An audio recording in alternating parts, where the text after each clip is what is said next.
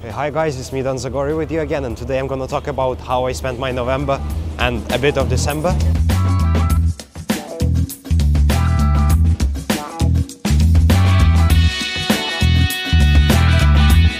Yeah, my November was very busy. I was studying a lot, doing lots of assessments to school and stuff like that. But then, of course, I never forgot to work in the theater. And I spent loads of time. We had uh, quite a few productions in, in November.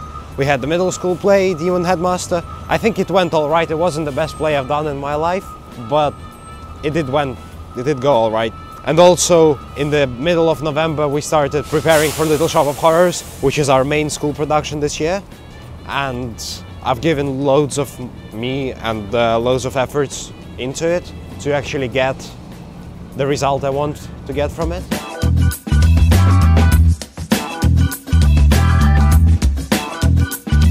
I can talk about Little Shop of Horrors a bit in my school.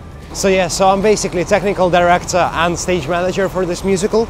I am actually DSMing it, so I'm doing all the rehearsal schedules and rehearsals organization, but also um, I'm gonna be calling the show in uh, January. I am also designing the set and I think I'll publish some of my models and some of my designs online after the musical is done because right now is in the process of making it and I'm working in the workshops and um, trying to make the set by myself.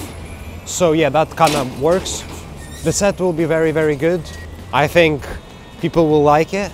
I, I am gonna publish it online so everybody can see it. So yeah, that's about set. Then also I'm organizing all the props and I'm organizing all the actors. That's not very hard to do, but it just takes lots of my time. And um, it's also not very, very easy to do.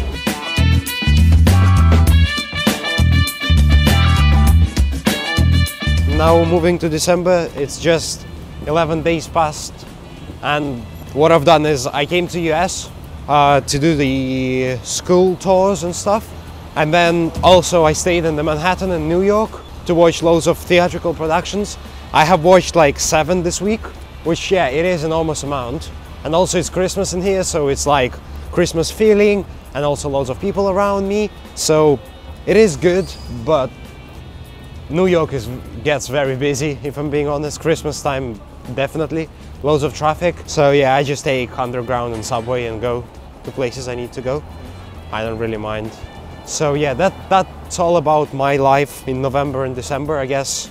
Yeah, I've explained everything I, I could, and that's a brief summary of it. My life was more colorful and more interesting, of course, but words cannot tell it. You should come over to Ellesmere or New York to see and to feel.